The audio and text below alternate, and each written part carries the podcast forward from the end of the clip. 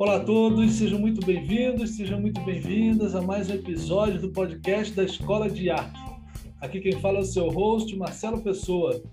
Hoje a gente tem o privilégio de conversar com o Lucas Brandi, que é consultor de engenharia de dados e de Analytics Engineer. Lucas, puxa, cara, feliz pra caramba aqui com a sua participação, cara. Se a gente puder começar você contando aí um pouquinho da tua trajetória profissional, cara, por gentileza, pode ser? Opa, com certeza. Mas antes de tudo, é um prazer aqui ter esse papo com vocês, né? Vai ser, bem bacana. E, bom, mas vamos lá. É, acho que, bom, começando do início, né? Mas não tão atrás assim, na trajetória, né? É, desde quando eu entrei na área de dados propriamente. Eu, eu, tra eu trabalhava dentro de uma área de negócios no, num banco, né? Que foi a minha, minha primeira experiência profissional. É, comecei como estagiário, né? Depois virei analista lá dentro. Só que eu tinha um background de tecnologia, né? Eu sou formado em análise e desenvolvimento de sistemas e gostava bastante de, de, de, trabalhar com o desenvolvimento de, de ferramentas para automação de processos internos da empresa. E analisar o, o, como os nossos usuários estavam trabalhando com essas ferramentas sempre foi algo que me chamou bastante atenção. Então isso já me despertou interesse, comecei a estudar ali algumas, algumas ferramentas né, para análise de dados, como gerir melhor esses dados. Comecei a fazer um MBA na área, fiz, fiz um MBA na FIAP em, em Business Intelligence. E, e daí consegui minha primeira oportunidade como analista de dados, porque inicialmente né, eu, eu, tinha como objetivo trabalhar como cientista de dados, que era um, algo super novo, né, porque a gente estava falando em, isso em 2016, quando eu comecei a olhar esse, esse tema. Então, algo super novo, não tinha muita diversidade assim de, de, de, de opções né, dentro da, da, da, área de dados. A gente tinha o cientista de dados que era quase considerado um unicórnio, né? Porque era sempre, ah, é para trabalhar com dados, então era cientista. Daí era para ser engenheiro, analytics engineer, analista de dados, era para fazer tudo. E e eu consegui a minha primeira oportunidade como analista de dados é, depois de, depois de concluir o meu MBA. E ali dentro da área de análise de dados, eu percebi que na verdade o que eu gostava mesmo era codar. era ficar com programação, né, trabalhar ali com desenvolvimento de software também. Só que eu queria esse equilíbrio né, entre as duas, as, as, duas coisas. E daí eu mudei um pouco a direção ali da, da minha área de estudo, né? Ao invés de ficar com ciência, ciência de dados, eu virei ali para engenharia de dados. E daí sim eu achei a, a, trilha ali de desenvolvimento que eu precisava estudar, né? Algumas ferramentas mais específicas e coisas do tipo. Daí eu virei engenheiro de dados, né? Passei por algumas consultorias, trabalhei em, em várias financeiras. É até que quando começou a pandemia é, apareceram algumas oportunidades de trabalhar remoto para empresas de fora do país, onde eu comecei a atuar também como Analytics Engineer, que daí é, é uma é quase como uma área entre a engenharia de dados e análise de dados. É o responsável por pipelines de transformação. Então, hoje eu tenho uma atuação bem híbrida entre plataforma de dados, infraestrutura e pipelines, né? O, o antigo ETL, né, que hoje a gente já deixou isso bem modularizado, mas é, é, o Analytics Engineer já teve outros nomes também, né, como Data Engineer para pipelines, né, time de pipeline de dados, de transformação e assim por diante. Daí hoje eu atuo nessas duas frentes. Pô, fantástico, cara. Bela, bela trajetória. Vou fazer uma pergunta assim ampla, né? É, por que, que hoje, cara, a, a carreira de dados, né, ou, ou, ou, essas áreas de dados são, são tão importantes assim na sua visão? O que está acontecendo para que esse grande hype aí esteja, esteja acontecendo? Então, a, a tomada de decisão, né, o, o grande objetivo de trabalhar com dados é para para as empresas, as pessoas conseguirem tomar decisões mais assertivas. É, e uma decisão errada, depois de algum tempo, imagina que você traçou um, um planejamento, né, construiu um plano de ação para sua empresa, é, e você só descobre depois de alguns meses, ou quem sabe até depois de um ano, mais de um ano, que você estava na direção errada, porque você não entendeu exatamente qual que era o contexto, qual que era o cenário que você estava mergulhando, né? o que você ia, o que você precisava fazer mesmo para atingir os objetivos. E ou até mesmo você pode começar né, de uma forma mais incerta, principalmente quando você está no início de um projeto ou algo do tipo, mas que você consiga ajustar rapidamente o caminho enquanto você está desenvolvendo o seu projeto.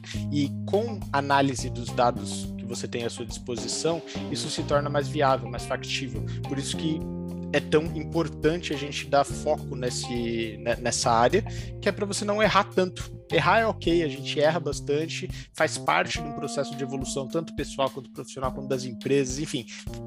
Faz sentido errar, só que a gente tem que consertar rápido para conseguir atingir os objetivos o quanto antes. Então, por isso que trabalhar com dados, né, é, é, chegar no resultado, que é o insight ali que a gente chama, né?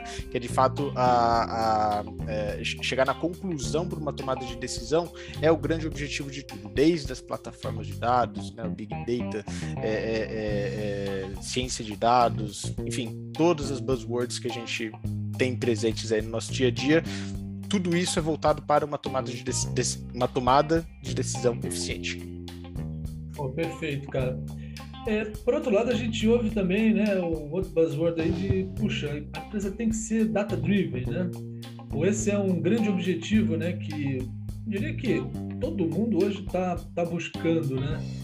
É, cara, na tua visão, o que, que seria de verdade assim uma, uma empresa data-driven? E se você puder também citar um pouco aí que passos você acredita que são necessários para se chegar lá, por favor. Claro, claro. Bom, é, na, minha, na minha perspectiva, uma empresa data-driven é, é, uma empresa que já tem uma certa maturidade quando se trata de dados. Né? O que, é uma maturidade de dados? É você estar acostumado a buscar as informações, a analisar os dados que você tem à sua disposição através de relatórios, dashboards, é, é análises preditivas, o que for, é, para você dar o seu próximo passo quando você tem esse. É, é como se fosse um, um hábito, sabe? como a gente acorda de manhã e vai escovar os dentes, ou qualquer outro hábito que, que nós temos, ter esse hábito de, antes dessa tomada de decisão, antes de, de, de buscar ali fazer, fazer algo novo, ou até mesmo para você conseguir entender o que está acontecendo no seu dia antes de começar tudo, você buscar as informações que estão ali presentes. Então, uma empresa data-driven é, é quando você. É quando essa empresa já tem essa maturidade de sempre buscar esses dados, interpretar esses dados, trazer aqueles insights antes de mais nada. Né, sem sair tomando algumas, algumas ações, né, algumas atitudes, às vezes só pelo, pelo feeling, né, acho que esse é o caminho porque eu, eu conversei com algumas pessoas, mas beleza, é, isso, isso é de fato real? Está acontecendo? A gente está gente tá conseguindo conquistar resultados com essas coisas? Como que eu interpreto é, é, esses resultados? Daí nós temos ali várias outras palavrinhas-chave né, no meio de, nesse mundo, que são os, os KPIs, né, as métricas, indicadores, que medem, como, são como se fossem termômetros da empresa para conseguir ter essa visão clara e, e abrangente do que está acontecendo com a empresa e qual vai ser o melhor próximo passo possível. Puxa, perfeito, cara. E aí a gente dando uma mergulhada né, no, nos profissionais né, que atuam nesse mundo, cara, é, assim, até uma curiosidade né, na, na, tua, na tua visão, é, de onde que vieram, como surgiram, cara, esses primeiros profissionais de dados? Né? Eles vieram de onde, assim, de que de que formação, né? Porque a carreira de dados é uma coisa nova, né, cara? Todo mundo, ah, o advogado, o médico, o engenheiro. Mas, pô, acho que até pouca gente sabe, né, que existe agora uma, uma, uma carreira de dados. Como é que isso começou, cara? O que você vivenciou e vem estudando? Então, é, os nomes né, desse, desses cargos, eles evoluíram com o passar do tempo, né? Desde do, lá em 2010, quando a gente teve o boom ali do Big Data, né? Que é quando começou a aparecer é, alguns frameworks novos, algumas tecnologias e alta demanda por dados, que esses nomes ficaram mais é, é, comuns. Né? No, no, Brasil demorou um pouquinho mais, se eu não me engano, em torno de 2015, mais ou menos, né? 2014, 2015, que esses, que esses nomes ali de, de cientista de dados, né? um analista de dados propriamente dito, né? mais, mais comumente encontrado, né? É, começaram a aparecer de forma mais dividida. Antes a gente vinha muito uh, analista de BI, né? Um analista de BI podia ser alguém que estava uh, trabalhando com o desenvolvimento de um data warehouse, né? Poderia ser alguém desenvolvendo dashboards, trabalhando com reports em Excel, e ok, né? Hoje tem, tem muita gente que fica com. Quando fala em Excel, fala, ah, meu Deus, né? Não, não, não vamos trabalhar com Excel. E, e, Só que o Excel foi, por muito tempo, a principal ferramenta de BI, a principal ferramenta de analytics que nós tivemos, né?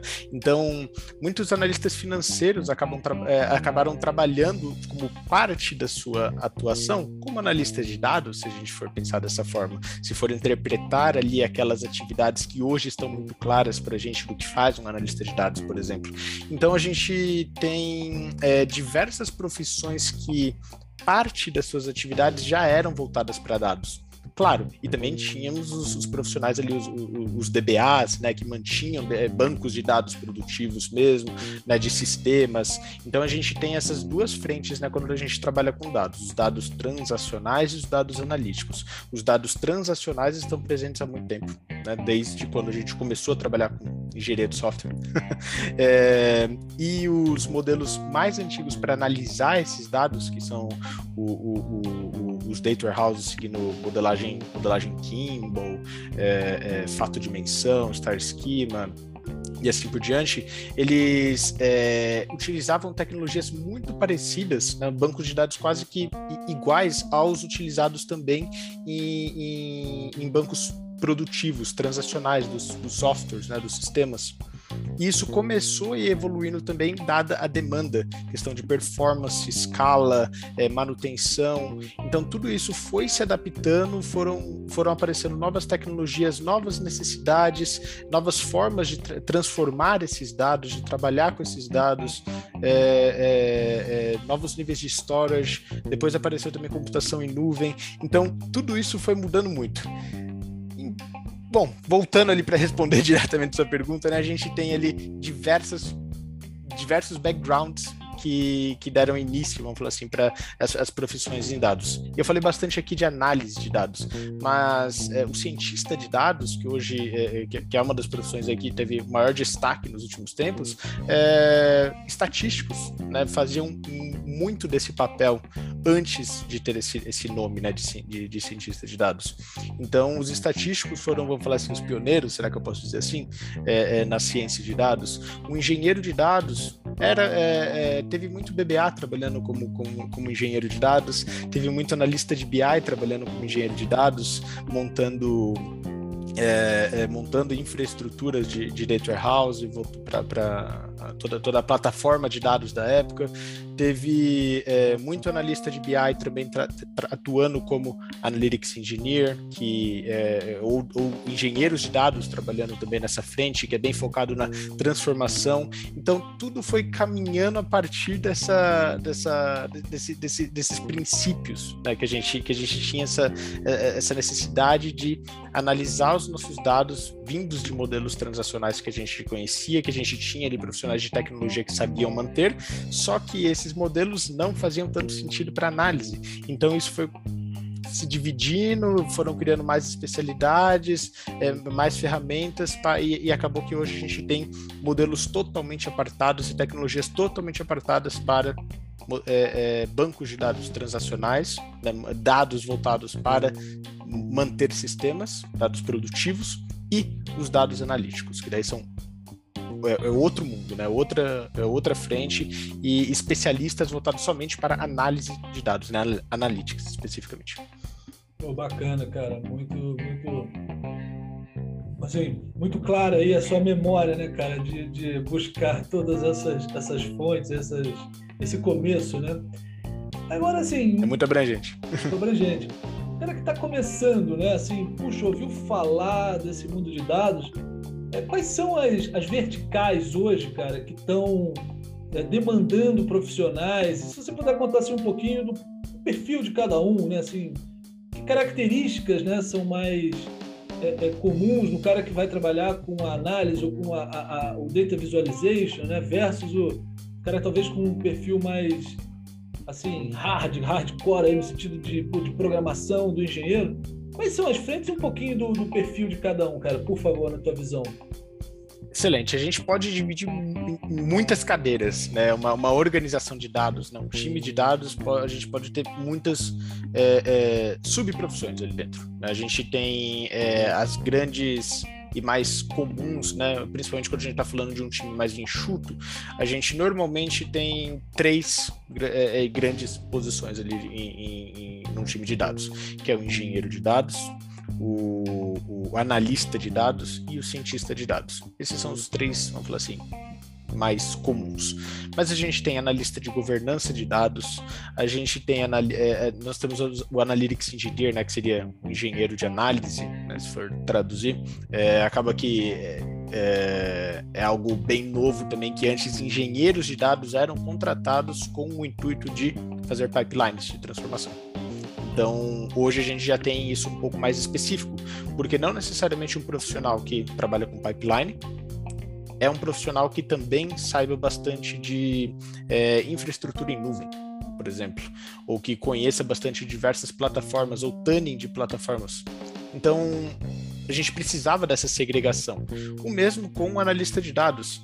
Beleza, o analista de dados às vezes também precisava fazer modelagem, só que na verdade ele estava ali como uma frente de negócio, né? Alguém, alguém que é, como, como eu até mencionei, né, o analista financeiro, alguém que tem aquele background, aquele conhecimento muito sólido da área de negócio e que precisa trazer esses insights para a área de negócio. Então, não necessariamente essa pessoa vai estar preocupada em, em modelagem de dados.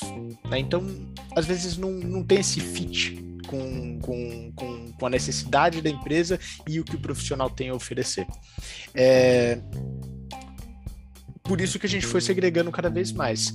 E, e hoje, se a gente for colocar de, naqueles, naqueles três principais que eu comentei, né? O analista de dados é alguém que normalmente tem uma skill técnica é, média, né, alguém que conhece bastante ali de SQL, né, para conseguir é, é, fazer as consultas no, nos bancos de dados, é, alguém que conhece algumas ferramentas de BI também, né, principalmente para fazer análise, é, é, dashboards, criar os reports, para de fato mostrar os resultados daquelas análises para o restante do time, o restante da empresa, e isso acaba contribuindo muito também né, para aquele outro tópico que nós falamos de uma empresa data-driven. Então, quando nós temos esse costume né, de, de mostrar esses dados, deixar isso disponível, é, automatizado, né, e, e, a gente conseguir consultar recorrentemente esses, esses relatórios, a tomada de decisão fica muito mais certeira e rápida.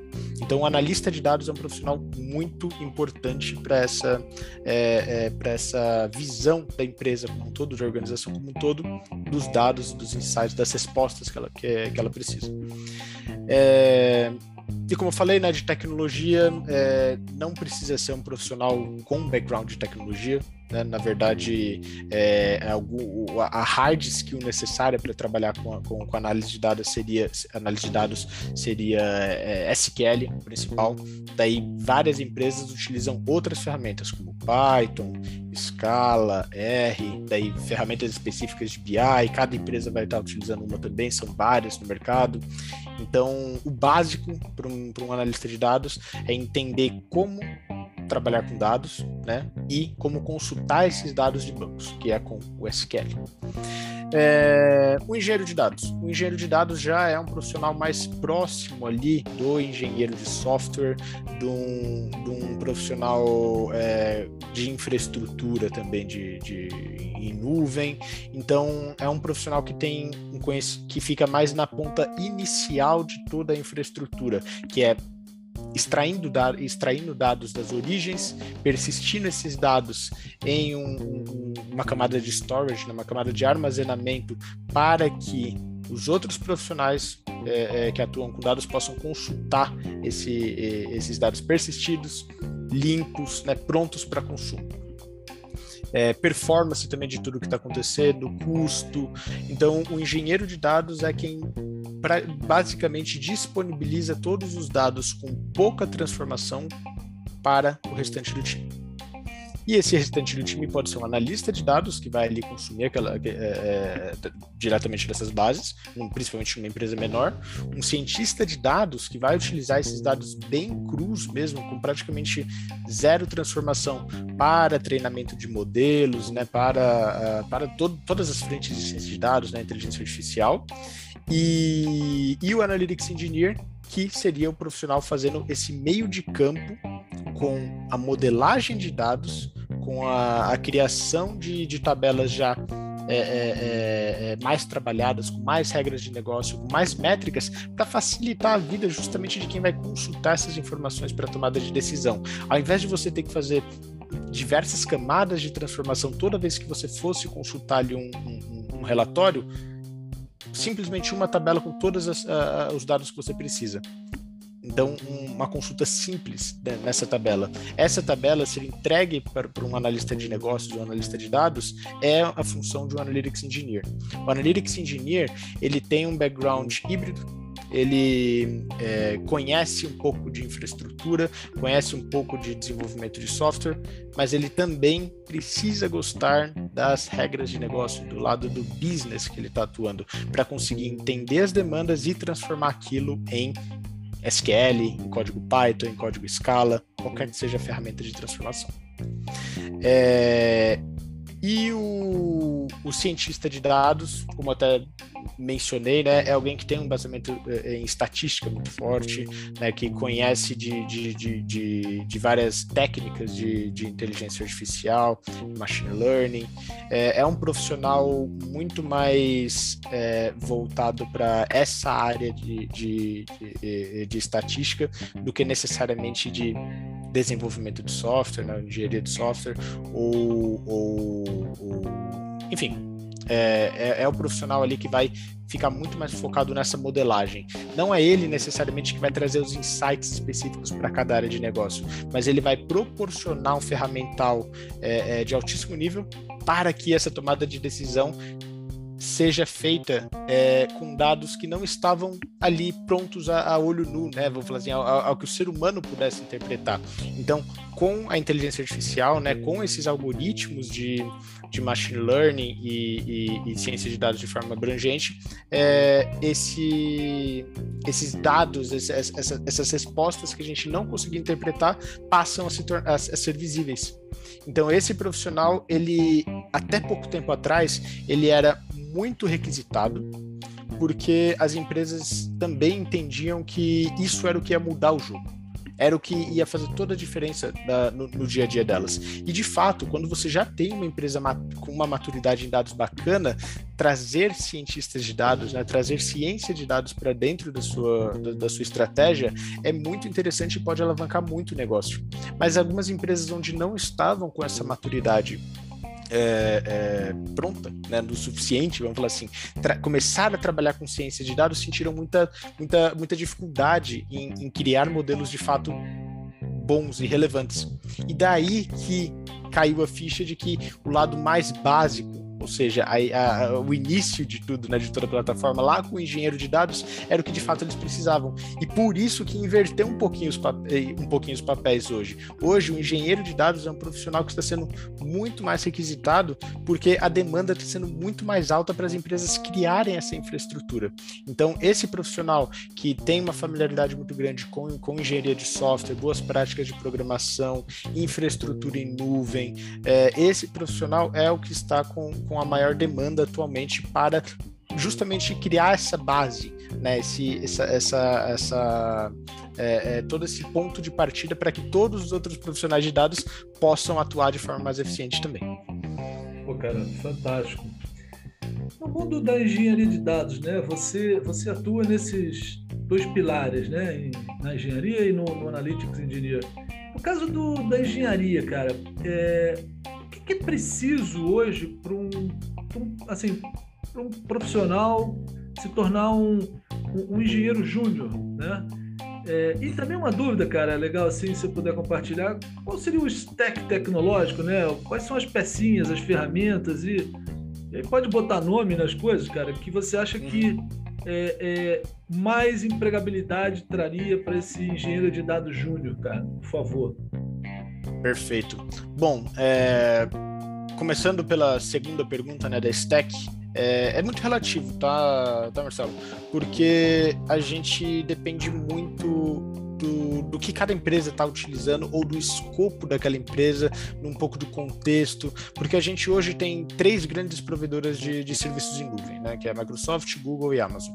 É, cada uma dessas, dessas três, a gente tem serviços que funcionam de forma específica para cada etapa né, de uma plataforma de dados. As três têm certificações próprias, então às vezes você fica muito especializado em uma delas, mas a vaga que era sua cara, que era exatamente o que você precisava, não necessariamente vamos, vamos pensar com, com, o GCP, né, que é a cloud da, da, do Google. É, você se especializou super em GCP, só que a empresa que você gostaria de, de, de entrar ali precisa de alguém com uma ampla experiência em AWS, que é a da Amazon. Então acaba que é muito relativo. Eu gosto de não me prender muito a ferramental e sim a conceito, teoria.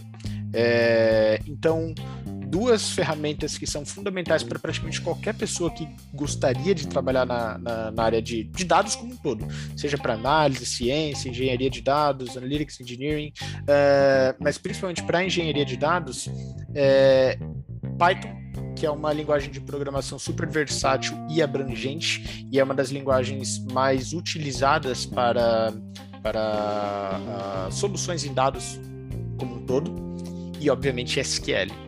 É, SQL você consegue, através de diversas, diversos frameworks, resolver inúmeros problemas. E com a lógica de você trabalhar ali dentro de um ambiente de banco de dados, uh, uh, você, você consegue navegando entre outras ferramentas, entre outras tecnologias, pensando: poxa, eu sei fazer isso daqui em SQL, como eu faço em Python?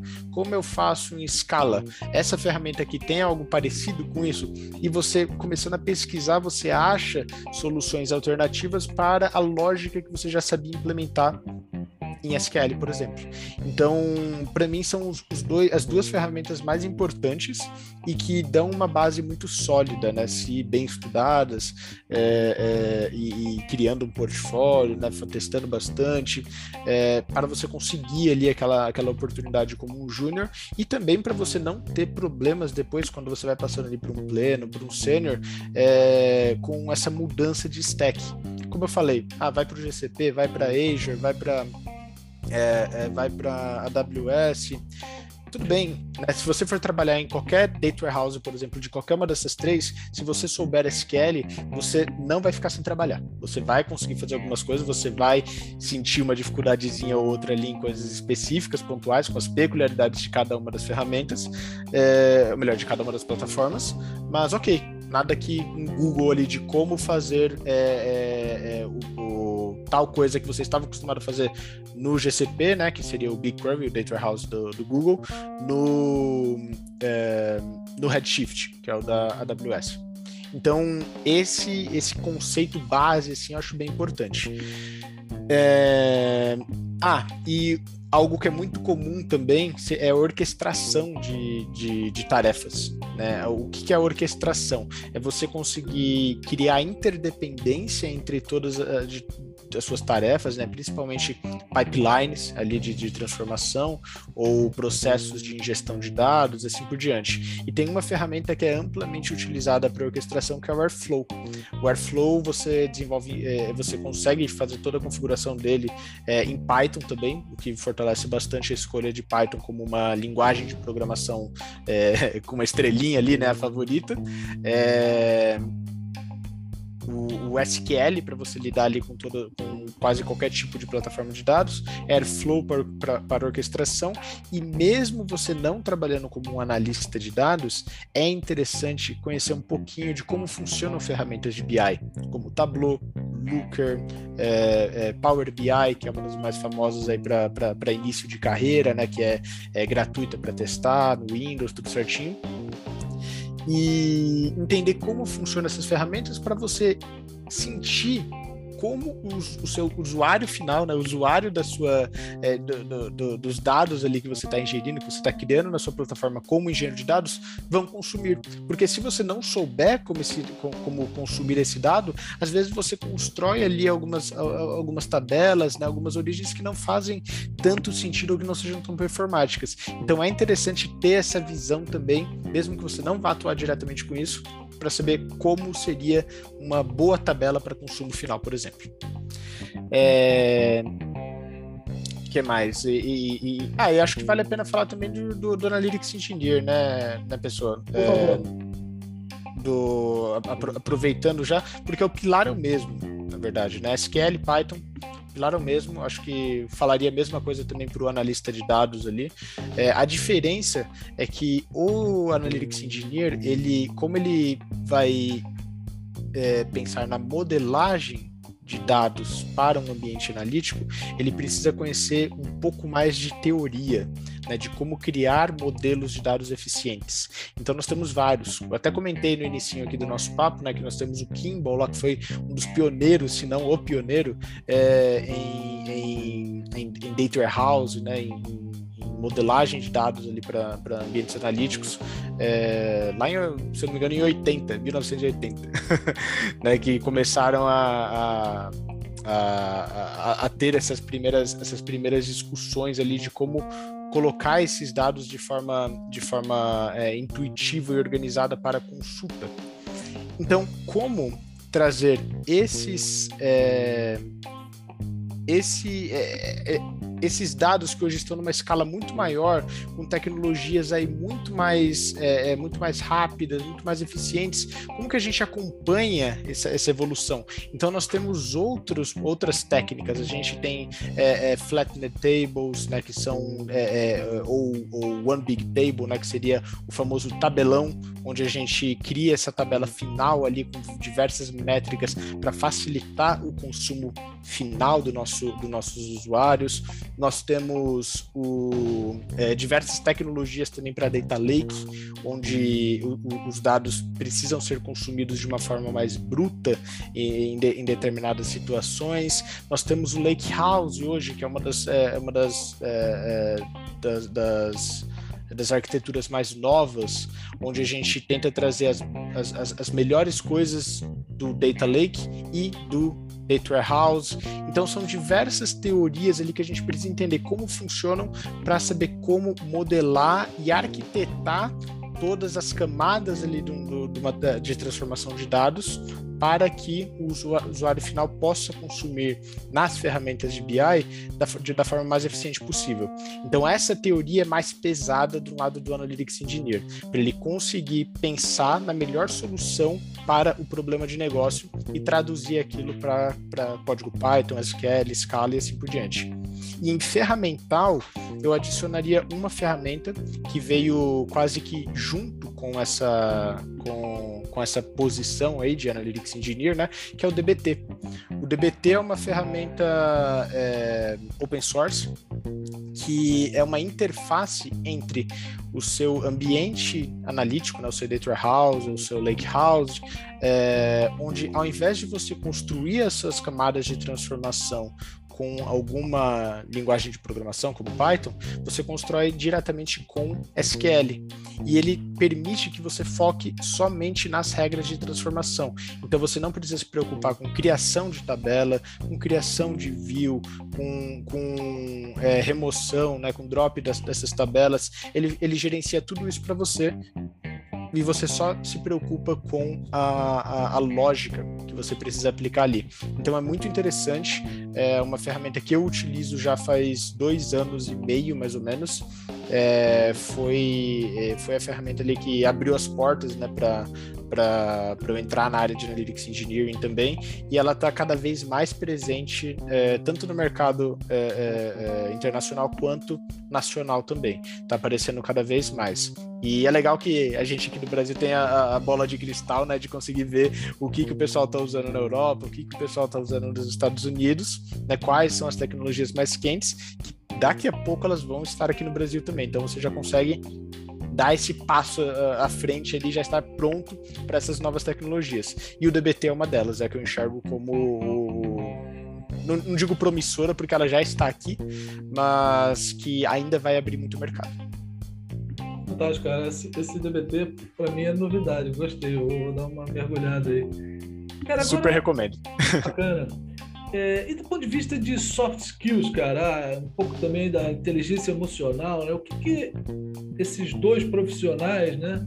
Ou dentro da carreira de dados como um todo, cara, o que, que você acha que é fundamental, diferente, específico, né? Que, que a pessoa também tem que se preparar, tem que se desenvolver. O que, que, que você vê nesse campo aí? Certo. É, tem dois tem, tem, tem, duas coisas muito importantes quando você está trabalhando com dados, né? É, não necessariamente só com análise, até, é, mas com o lado de engenharia também. É, você precisa ter uma facilidade de comunicação com áreas de negócio. Né, para você conseguir ter essa interpretação das necessidades. Então, tem muitos cenários onde a gente é, trabalha com, com desenvolvimento de, de, de, software de uma forma mais abrangente, onde você vê o resultado ali né, do seu, da sua aplicação, né, do, seu, do seu aplicativo mobile, do seu aplicativo, da, da sua solução web, enfim, engenharia de software como um todo. Você vê ali o que está acontecendo, o resultado, e você entende também ali o que, que você precisa fazer para alterar, para melhorar aquilo. Com dados, às vezes, não é tão simples, porque você não necessariamente sabe o que a área de negócio precisa analisar, porque são assuntos assuntos complexos normalmente. Então, essa comunicação, essa facilidade de você interpretar necessidades e, e, também repassar assuntos técnicos para usuários é, é, de negócio, é, com, uma, com linguajar mais, mais, mais simples, é, com linguajar é, menos técnico, é, isso, é uma, isso é uma habilidade é uma habilidade bem importante. E comunicação comunicação dos dados que você que você está desenvolvendo também, porque quando você constrói um, quando você cria uma nova integração, quando você faz uma nova disponibilização de dados crus e assim por diante, é, é interessante você repassar esse conhecimento para as outras pessoas que vão consumir esses dados, porque às vezes elas não conhecem ou não sabem o que, o que está ali dentro. E você ter essa facilidade de exemplificar é, como você pode utilizar esses dados, como você pode é, é, é tirar insights a partir desses dados e, enfim, demonstrar como utilizar o, o, o trabalho que você acabou de disponibilizar é bastante importante. Comunicação como um todo e, e aquela aquela sensibilidade também de conseguir interpretar, às vezes, uma, uma, uma demanda que o próprio, o, o, próprio stakeholder, né, o analista de negócio, ele é a pessoa que precisa daquela solução, não sabe descrever muito bem. Isso é comum, porque para quem não está presente ali no dia a dia de dados, no dia a dia de tecnologia, às vezes não é claro como resolver o problema daquela, é, que aquela pessoa está sentindo.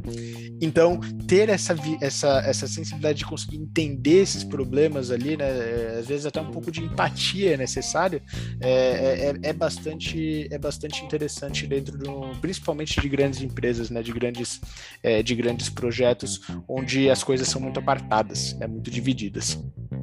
Perfeito, cara, perfeito. Ah, cara, uma outra coisa, tem uma polêmica aí que pelo menos eu ouvi algumas vezes, né? O pessoal dizendo que não, vive-se uma, uma grande bolha né, nessa área de dados e tudo mais. Cara, você concorda com isso? Existem sinais realmente disso ou, ou é besteira, cara? Então, para dados especificamente, eu, eu, eu, senti somente aquela, aquela mudança ali né, de direção, que, que eu até mencionei do cientista de dados, é, que até depois do boom do Big Data ali, né, o cientista de dados se tornou ali, a, a, tanto que virou até é, a profissão mais sexy, né, de, por, por algum tempo aí, mas Uh, mas eu senti que as empresas começaram a criar um pouco mais dessa, daquela, daquela maturidade que a gente discutiu e entender que, na verdade, eles precisam de bases sólidas e, e reutilizáveis, de fácil manutenção, para que eles possam tomar decisão, mesmo que decisões simples, utilizando é, análises simples, como a soma de algumas colunas, a contagem de algumas colunas, o que já era difícil até então. É, criar toda essa infraestrutura para conseguir tirar conclusões simples. Imagina modelos né, modelos estatísticos, modelos de machine learning. Isso era um passo que podia esperar mais um pouco antes de criar, é, para de, depois, né? Depois que criasse essa, é, é, essa base, tudo certinho. Então eu senti uma redução um pouco dessa demanda. Não que precise pouco de cientista de dados, mas eu senti essa. Enquanto a gente olhava lá cientista de dados como 90% do LinkedIn, sabe?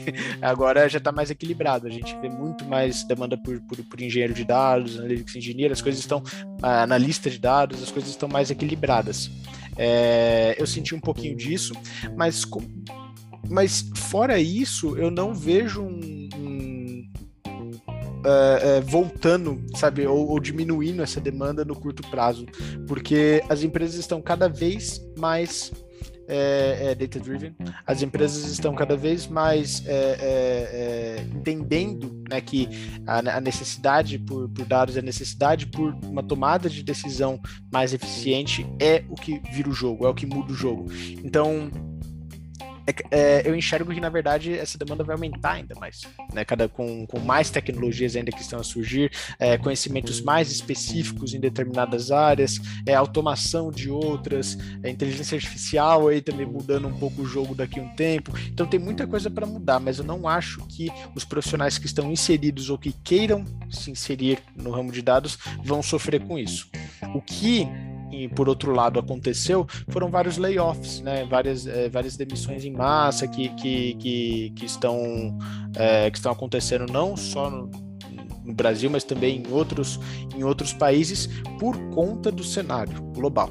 Né? Nós estamos falando aí da situação da Ucrânia, nós estamos falando de inflação no mundo inteiro, é, é, taxas de, de, juros altíssimas, o que também reduz investimento né, em, em, em, ações, né, em empresas e assim por diante. Então, todo esse cenário gerou algum, um, um desconforto aí, diversos problemas também para profissionais de tecnologia, onde teve uma super expansão ali do, é, é, de, de vários times de tecnologia e que infelizmente não, não deu para segurar, né? as empresas não conseguiram seguir com aquele mesmo ritmo, com aquele plano de expansão e tiveram que fazer uma redução de custos, redução de pessoal. Então, isso está acontecendo, não é que é, é, se, se, vai acontecer, está acontecendo. É, agora, com dados especificamente, a gente, a demanda está altíssima. Ao mesmo tempo que algumas empresas ali não conseguiram se posicionar ali, se organizar certinho para manter todos esses profissionais, tem muitas outras empresas precisando desses profissionais. Então, no meu, o, o meu perfil do LinkedIn mesmo, é, é, eu recebo muitas oportunidades, né? Acaba aparecendo muita coisa, é, seja para vaga nacional, seja para vaga internacional. É, e conforme você vai ganhando mais experiência na área, isso vai ficando cada vez mais frequente. Então, a demanda por esse profissional está alta, é, continua alta e eu não enxergo uma redução disso. Então, a, a, se, não, se não a área mais promissora, na minha opinião, é uma das. Perfeito, cara, concordo plenamente. Agora, para a gente ir chegando ao fim, cara, é, olhando para frente, né? Você puder, assim, resumir, cara, o que, que, você acredita aí que no mundo da engenharia de dados, por exemplo, né, e o Analytics Engineer, o cara tá pronto, né, vamos assim, para a empregabilidade tá alta nos próximos, dizer que de 3 a 5 anos aí, o que, que esse cara tinha que estar tá estudando agora também, ou o que está vindo aí que você começa a ver que, pô, isso aqui, cara, é bom, é bom mergulhar porque, né, é para lá que o mundo caminha. Quais são esses movimentos? Para onde está indo, cara? Conhecimentos novos aí nessas duas áreas, se você puder contar um pouquinho, por favor. Tem um conceito muito interessante, é, mais uma buzzword, né, é, que é o conceito de Modern Data Stack, né, é, é, que seria a stack de dados moderna. Né? O, que, que, o que compõe essa stack? Ferramentas no code ou low code, ou seja, onde você não precisa necessariamente ser um programador ou ter uma, um amplo conhecimento em, é, em programação, em algoritmos, para você trabalhar com ingestão de dados, por exemplo, que é uma das principais responsabilidades do engenheiro de dados. Então, esse tipo de tecnologia, esse tipo de stack, está ficando cada vez mais presente, principalmente para empresas é, é, de pequeno e médio porte, ou que estão começando, onde você não tem é, à disposição ali um time de engenharia de dados, né? É, quem sabe você tem um profissional de dados é, responsável por, por, por, por, tudo, né? O, o full stack, que vai trabalhar ali daí com, com engenharia, com um pouquinho de análise também, com modelagem, enfim. É, então, empresas menores têm essa, essa necessidade de um time mais enxuto e eficiente para atender isso, é, para dar escala, a gente terceiriza alguma dessas responsabilidades para alguns softwares. E, e, esses softwares eles precisam ser simples, porque se eles forem muito complexos também, a manutenção não compensa o preço que, está, que a gente está pagando para eles. Então, essas ferramentas, principalmente de ingestão e, e análise, é, elas estão cada vez mais simples, cada vez necessitando de menos código menos personalização. Ou melhor, você até personaliza, mas você personaliza o quê? Com caixinhas, né? Arrastando, arrastando algum, a, a, a, algumas caixinhas, é, linkando ali uns pipelines, tudo diretamente no seu navegador, de forma simples. Então, isso é algo que eu enxergo para o futuro de, em, em alguns cenários. É, não, não só no futuro, né? Porque eu já participei de vários projetos, inclusive com esse, com esse tipo de stack, e onde o foco da, da stack é SQL. Justamente para não precisar daquela, daquela super busca por, por, por profissionais super qualificados em diversas ferramentas. Ah, precisa saber Spark, precisa saber Airflow, precisa saber Python, SQL, Power BI, sabe? Um monte de coisa é, a gente consegue simplificar em beleza. Nós temos aqui diversas ferramentas que são simples de utilizar e a gente tem tudo voltado ali para SQL, que é o centro de tudo. E daí que o DBT fica muito em foco também. É uma stack moderna, né, uma modern data stack, normalmente tem quatro componentes base, que é uma ferramenta de integração low code ou no code é, uma camada de storage é, em nuvem, né? principalmente o Snowflake, é a, é a, Snowflake não a modelagem, e sim o, o, a ferramenta, né, o Data Warehouse. É, na verdade agora eles viraram uma plataforma de dados.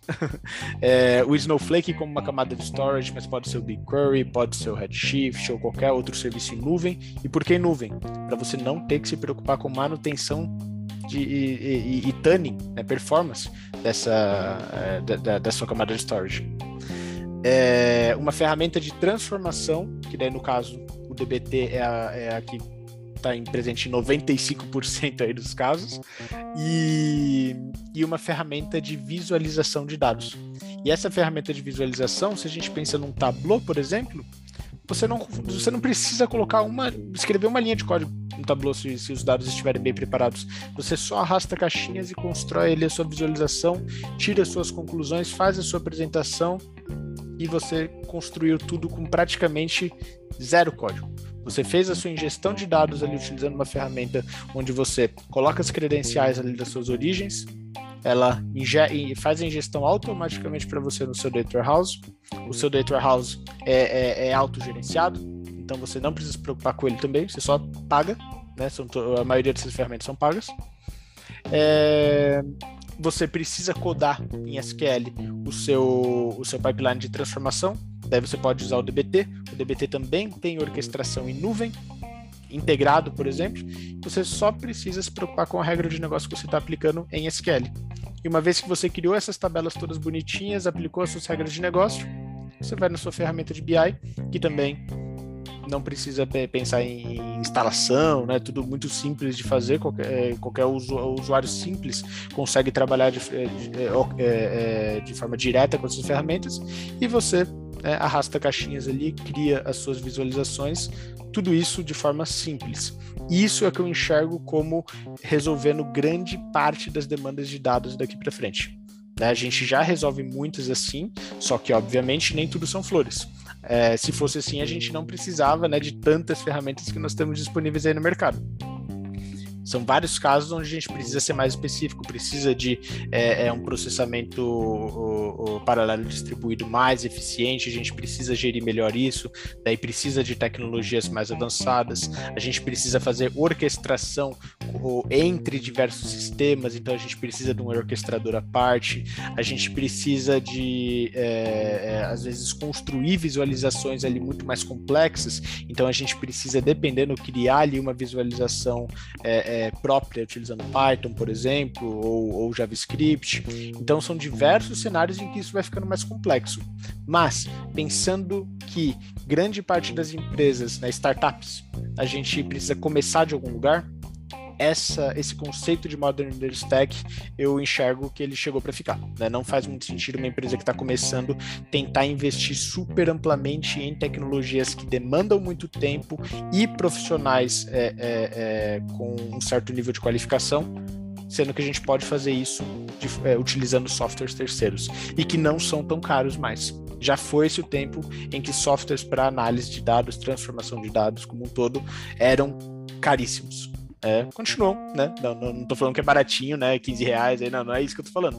Mas pensando numa empresa, né, é um investimento super factível e que às vezes é, é, é, é, vale muito mais a pena do que contratar, por exemplo, um novo profissional, um novo engenheiro. Você pode ter ali um engenheiro focado naquela, nas regras de, de, de, de negócio, ou em tuning, ou, ou pensando ali em otimização, é, é, pensando também em, em entender melhor as demandas de negócio, sabe? O que hoje a máquina ainda não consegue fazer.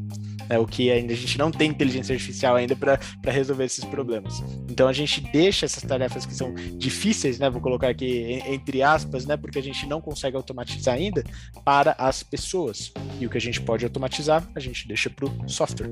Então é essa visão que eu tenho aí para os próximos para os próximos anos, né? As coisas ficando mais é, é, mais automatizadas, com serviços mais simples, porém com os problemas a serem resolvidos ficando cada vez mais complexos. E daí as pessoas resolvendo, é, ficando responsáveis por resolver a parte complexa, ao invés de gastar uma quantidade enorme de tempo com problemas que poderiam estar automatizados. Fantástico, cara. É, eu até te fazer uma última pergunta aqui, você até já respondeu, né, de o quanto a própria inteligência artificial, né, viria aí a, a substituir alguns papéis, né? Aí Aqui talvez seja mais a questão é, de decisões a serem tomadas baseadas nesses dados, né? Assim, eu tenho um exemplo de, puxa, imagina alguém medindo campanha, né? Então hoje você tem muitas vezes processos manuais, né, para dizer, olha, essa campanha foi melhor que aquela, né? Por exemplo, aquisição digital, né, de clientes. E, e pô, tem que ir lá alguém depois construir a métrica, alguém interpretar aquilo ser atualizado dizer, isso tudo eu acho que rápido aí vai virar uma decisão de uma IA que diz, olha, aposta nesse canal com esse essa peça cri, criativa para esse público é o que você vai ter de melhor resultado, né? quer dizer, como é que você vê isso, cara? Onde que a IA ela também assim substitui o, os humanos aqui? Em, em que esferas para ter essa, essa, essa, esse ganho, né, para as pequenas empresas, para as grandes também? Como é que você vê aí a, IA versus o, o, os cientistas, os analistas, talvez também os engenheiros? Acho que os engenheiros é muito o que você falou antes também, né? Como é que você vê isso aí para gente, a gente fechar, cara? Mas, mas, olha que engraçado, né? Até, até com o lado do, do, engenheiro, a gente pensa, não, né? Vamos desenvolver código. Só que se a gente for ver um serviço novo do GitHub, o GitHub Copilot, o que, que ele faz? Você coloca comentários né, o que, que você quer fazer naquele, né, naquele pedaço ali do seu código e o Copilot constrói o código automaticamente para você. então, assim, até em desenvolvimento de software, a gente tem aí é, é, é inteligência artificial auxiliando a gente para a gente conseguir fazer isso de forma mais eficiente e pensar ali em problemas que são muito específicos, né? Beleza, é, eu preciso fazer ali um, um, um CRUD, né? Que é a, a, integração ali com o banco de dados na minha plataforma e tudo mais. Isso é muito comum, né? E, é, e é muito é, é, é, é, replicável. Então, isso é algo que você não precisa ali, sabe, gastar muito tempo ali pensando, codando parte por parte. Se você tem essa inteligência artificial que constrói parte do código para você ali, maravilha, você economizou um tempão. Agora, aplicar uma regra de negócio, a inteligência artificial não vai saber para você. então, você precisa, é, pelo menos ainda não, né? Então, você precisa ir lá, é, entender qual que é a regra de negócio que você vai, você vai aplicar naquele, naquele algoritmo é, para transformar aqueles dados para transformar, enfim, fazer qualquer que seja a transformação, e daí sim, isso é com você. É, esse é o problema ali que a gente precisa do ser humano. A gente precisa da pessoa ali, de fato, é, investir no tempo e que é complexo e que dá trabalho. Então a gente foca nosso esforço nessa etapa. Agora, pensando ali para a ciência de dados, né, ou essa tomada de decisão aí, como você estava falando mesmo, é, isso está cada vez mais é, é, simplificado também. A gente tem diversos frameworks que já contam com é, modelos de machine learning meio que de prateleira. Obviamente, né, a gente não pode considerar que tá tudo pronto, a gente não precisa mais de ciências de dados. De novo, a gente tem ali situações específicas, talvez repetitivas, em que a gente consegue praticamente só ir regulando ali os pesos do que a gente, é, de onde a gente é, quer dar, é, dar mais importância, onde a gente precisa de mais relevância, assim por diante, diretamente no framework.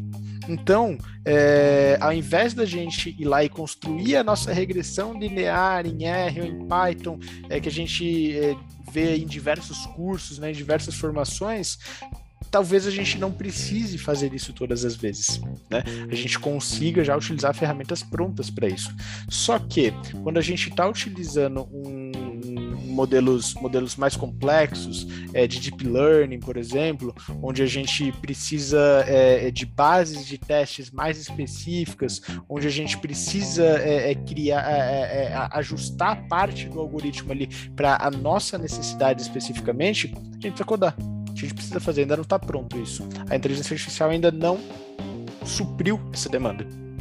E eu não sei se a gente pode esperar que vá suprir aí no curto prazo. Né? Eu acho que para situações bem recorrentes, né, como é, é, recomendação de, de produtos ali, que é algo é, é, super interessante dentro de marketplaces, né?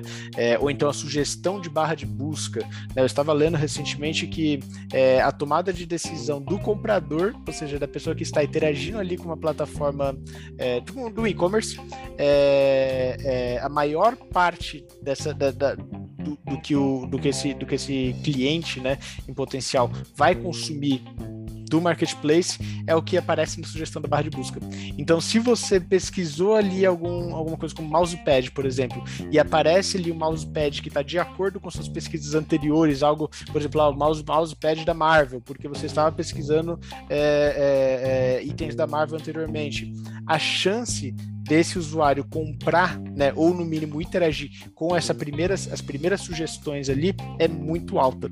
Então, esse tipo de algoritmo, para deixar isso pronto, é algo que já está ficando de forma é, quase que nativa em, algum, em alguns serviços. Então, antes a gente precisava fazer tudo isso na mão né, até pouco tempo atrás. Agora a gente já tem serviços disponibilizando isso para gente, né, plataformas aí de, de, é, é de CRM que já, que já facilitam bastante esse tipo de coisa para gente. Então, cada vez mais essas, essas, essas é, essas funcionalidades que até pouco tempo atrás eram diferenciais estão se tornando essenciais. E como elas estão presentes em muitos lugares, em muitos cenários, acaba que fica repetitivo e a gente consegue automatizar. Agora, o que é novo, o que é inovador, o que é diferente, os novos problemas que estão surgindo a partir desse, desse, dessa mudança de cenário que a gente tem hoje, tudo isso precisa do ser humano. Então são novas profissões que vão surgir ainda, que eu nem me arrisco a dizer o que vem por aí. é, são, novas, são novos frameworks que vão aparecer, são novas. É, é, um cenário totalmente novo que vai possivelmente mudar aí o que a gente o que a gente está acostumado, que hoje era, era difícil, era complexo ou que exigia muito trabalho é, é, manual, pode não ser mais daqui para frente. Então é sempre interessante estar prestando atenção né, nessas, nessas é, inovações que aparecem, nas, nas, é, nas atualizações do ferramental que você está acostumado a utilizar, é, o que você pretende estar utilizando, para saber se ali é o caminho certo mesmo para você de fato dedicar esforço. Mas sem pular teoria, sem pular embasamento. Porque se você não tem as bases, você só se acostumou a trabalhar com framework, se você sai da AWS e vai para o GCP, depois você vai sofrer muito, porque você sabe usar a ferramenta, você não sabe o que está acontecendo por trás. Perfeito, perfeito. Cara, nota mil. Por último, é, cara, o que você sugeriria aí para a turma nova, mesmo para quem quer dar um passo mais aí avançado, assim, o que você sugeriria de livros, cursos, né? Sei, o que você tem aí que fala assim, pô, eu li isso aqui, mudou minha vida. O que você, que você pode deixar aí para a turma, por favor, cara? Olha, é, o que até agora, né, é, para mim está fazendo muita diferença é trabalhar com, com modelagem de dados. Então, o próprio.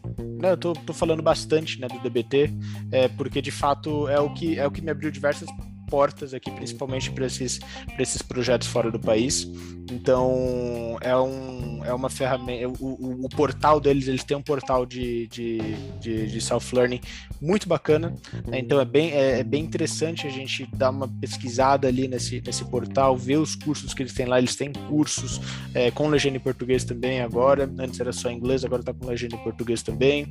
É, que mostram como trabalhar com a ferramenta e boas práticas de modelagem de dados também. Então, tem diversos artigos né, na, na no, no, no, site deles, é, tem a comunidade no Slack deles também que se ajuda bastante.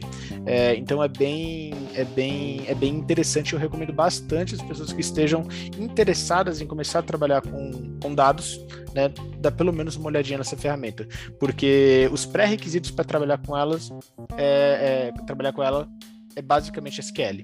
E obviamente, né, quando você começa ali a fazer os seus modelos, né, é, é construir ali o, os seus pipelines de transformação, quanto mais você entender de modelagem, de técnicas de modelagem de dados, melhor. Porque daí você consegue criar ali a sua, a, o seu pipeline de forma mais eficiente e mais robusta, escalável e assim por diante. Então, estudar as, as, as, novas técnicas que a gente tem aí, Data Vault, é, como que funciona aí é, é, One Big Table, quando faz sentido a gente utilizar o One Big Table ou voltar lá para o fato dimensão que a gente, que a gente tinha lá desde, de, desde os primórdios aí de, de Analytics. Então, quando que estudar né, essa, essas possibilidades de modelagem de dados, SQL e DBT, eu acho que vai conseguir encaixar em quase todas as, as posições ali de dados, menos cientista, né? Cientista acaba não usando muito DBT. É, mas para analista você acaba criando alguma coisa em DBT também, se a empresa já utiliza. Analytics Engineer nem se fala, é o core do trabalho, 70% do trabalho. É, e o engenheiro ele precisa, em algumas situações, é, é, criar a plataforma com o DBT como componente dessa plataforma. Então você entender como ele funciona é muito importante também. Então, essa é a minha recomendação aí, né? Estudar essas, essas é, tecnologias que elas estão super quentes aí. Pô, fantástico, cara. Essa foi uma das melhores dicas que eu já vi, assim, né? Porque é algo que realmente, você vê, você tá trabalhando para fora, né? O que você também comentou antes, né? O, a, bo a, a, bola de cristal, né, cara? Você tá vendo uhum. que, que, vai bombar aqui naturalmente e realmente é uma área nova, né? Também que, como você falou, se viu necessária, né? Se, se demonstrou, pô, tem que ter alguém olhando esse pedaço aqui que é crítico, né? E Sim. com uma solução dessas nova, pô, fantástico. Cara, tinha que te agradecer demais aí. Acho que foi uma mega, mega aula aqui, né? Dos primórdios lá atrás, a, né, por onde tudo caminhou, que profissionais são esses, o que o cara tem que saber é, para frente, né? O que que, que que tá vindo aí. Pô, te agradeço de verdade, cara. Muito, muito aí. Foi muito bom. É, parabéns, cara. Então, um cara aí super novo, já dominando aí, né? O, o, o, o, mundo da engenharia de dados, né, o Analytics Engineering, globalmente, né? Pô, cara, sensacional. Acho que isso é um, um belo. Vai, vai, inspirar muita gente aqui a, a se mover também nesse caminho aí. Parabéns, cara, e muito obrigado. Não, super prazer. É muito legal poder compartilhar um pouquinho aí da experiência também, né? Um pouquinho do, do que a gente é, é, consegue ver de fora aí também, né? As, as, as oportunidades que estão mais comuns aí no mercado, né? O que está aparecendo mais, o que está aparecendo menos, e também um pouquinho aí de, de, de boas práticas aí, né, para o nosso, pro nosso ambiente de dados que é, ainda falta muito profissional, né? Então, quanto, quanto mais preparado, quanto, é, quanto melhor o preparo ali desses novos profissionais que estão chegando na área, é mais fácil a escala também dos, do, dos futuros times de dados, nas né, futuras plataformas e, consequentemente, aí cada vez mais inovação, mais coisa boa aí para os próximos anos. Então, um prazerzão e foi super bacana a conversa aí. Só quero agradecer também. Maravilha, cara. Obrigado. Até, até mais. Tchau, tchau. Até mais. Tchau, tchau.